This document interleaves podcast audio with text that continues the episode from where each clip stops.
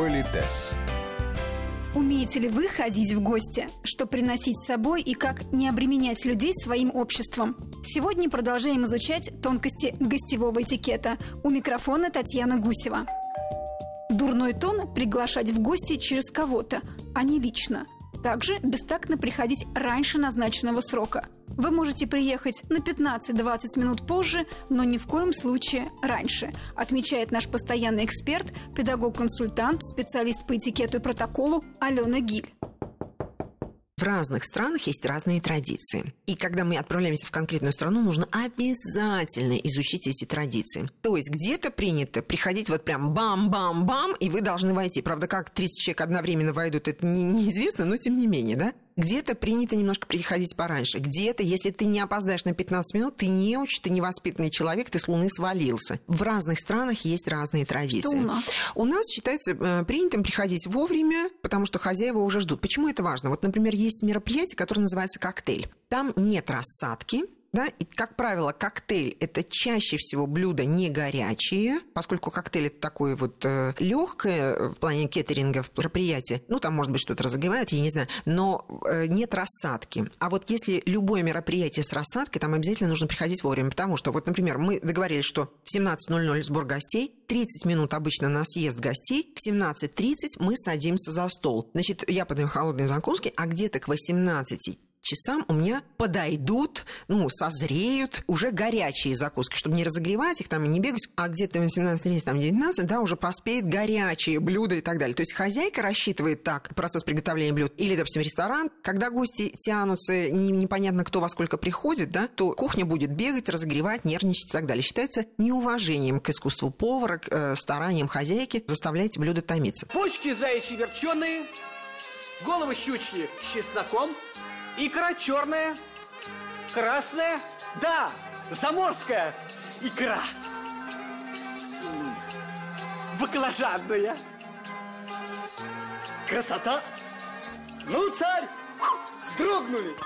Еще нюанс. Есть такое правило, оно мне тоже очень нравится. Если это домашнее мероприятие, то где-то за полчаса до начала прихода гостей хозяйка, ну, допустим, она сама готовит стол, она должна бросить все, вот просто все бросить, привести себя в полный порядок, вот надеть там красивую одежду, ну, может, туфли там где-нибудь рядом поставить, э, бегать в какой-то удобной обуви, да, все остальное привести в порядок, чтобы быть готовым к приходу гостя, причем, может быть, и ранее пришедшего гостя. Это, кстати, наша, ну, если позволите, человеческая традиция. Вот, предположим, я приехала раньше, а еще раньше-то мы могли хоть в подъезде погреться до назначенного времени, а сейчас зайти Да. в подъезде не погреешься. А если на улице холодно, а ты не на такси приехал или на собственной машинке, что ж тебе стоять и ждать, замерзать там на улице и цветочки морозить? Понимаете, здравый смысл он должен быть. Поэтому в домашних условиях, если это не высокого уровня прием, а вот какие-то домашние приемы, то надо быть готовым к тому, что мало ли, может, кто-то придет к тебе вот и пораньше, а ты с одним накрашенным глазом.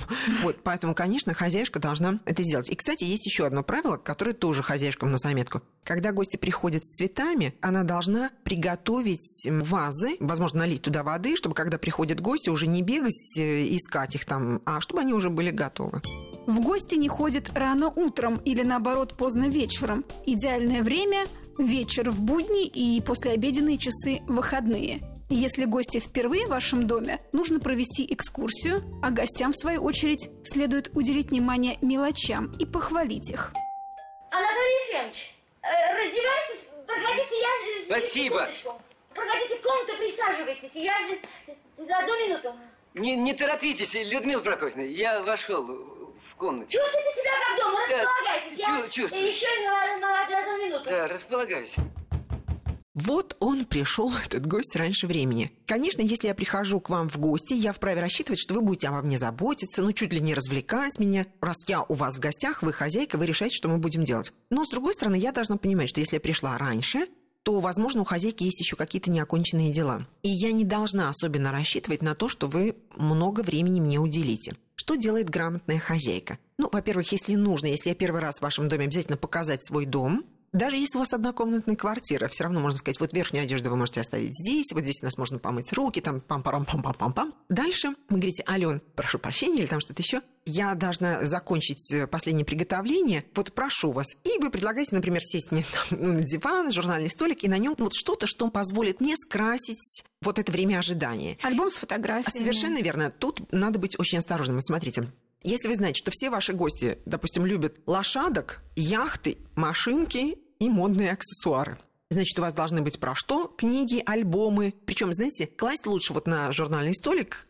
лучше именно альбомы, потому что если я в какую-нибудь статью заберусь, то меня потом оттуда очень трудно будет достать. То есть, То есть просто это... картинки красивые. Какие-то картинки или какой-то легкий текст, издание. да. Возможно, какие-то журналы такие вот э, легкие. И можно положить и альбом с фотографиями. Ну, сейчас уже даже не альбом, сейчас можно там какой-то гаджет положить. И он не должен, этот гость, обижаться, потому что он же пришел чуть пораньше. А может быть, ему предложить напиток какой-то? Совершенно верно, это все. Но тогда вы начинаете вокруг него делать то, что вы и должны делать. Да, вы предлагаете э, напитки там, и так далее, но тогда вы не успеете что-то сделать. Тогда или кто-то из ваших домашних делает ту работу, которую вы не закончили, или опекает вашего гостя. В этом смысле хорошо бы, чтобы кто-то из домашних тоже помогал вам, как хозяйке, создавать приятную атмосферу вечера. Резюме такое, что лучше раньше не приходить, чтобы не ставить неловкое положение принимающей сторону. Вы знаете, да, но здравый смысл тоже никто не отменял. Я предлагаю вот продолжить эту мысль, раз мы уже затронули, что делать до того, как мы садимся за стол. Да. Я напоминаю, что вот пока гости собираются, вот помните, мы в 17 часов мы пригласили гостей, и где-то хозяйки предполагают, что в 17.30, там, неважно, в 17.40 мы сядем за стол. Кстати, позволю себе заметить, вот если опаздывают какие-то гости, то иногда хозяйка сидит и ждет. То есть те гости, кто пришел вовремя, они уже, знаете, очарованы запахами, доносящимися. Да, готовы приступить. Да, готовы приступить, а в это время мы ждем кого-то. Вот такое правило,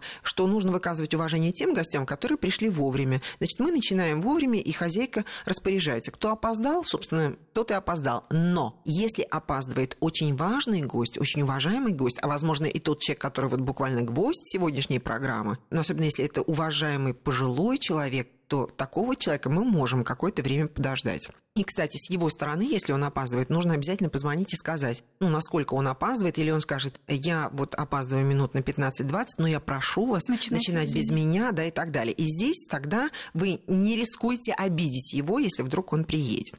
Те 30 минут, которые собираются гости, на что мы тратим? Познакомить людей друг с другом, возобновить знакомство, порадоваться тому, что происходит в жизни, например, хозяйки и ее семьи, но вот во время ожидания остальных гостей, что не нужно делать? Вот раньше, да, мы показывали альбом фотографий или там что-то еще. Я напоминаю, что вот эти фотографии, они должны быть очень тщательно отобраны, потому что не всяким. Ну, например, мне не очень нравится смотреть, как веселые люди в изрядном подпитии лежат в салатах э, там где-нибудь на отдыхе. Mm-hmm. Видите, вот мне это не доставляет удовольствия. А какие-то красивые, возможно, видовые ваши фотографии там и так далее, это было бы уместно, да. То есть не то, что даже путешествия, но какие-то, понимаете, такие приличные фотографии иногда э, родители, они начинают докучать гостям успехами своих детей.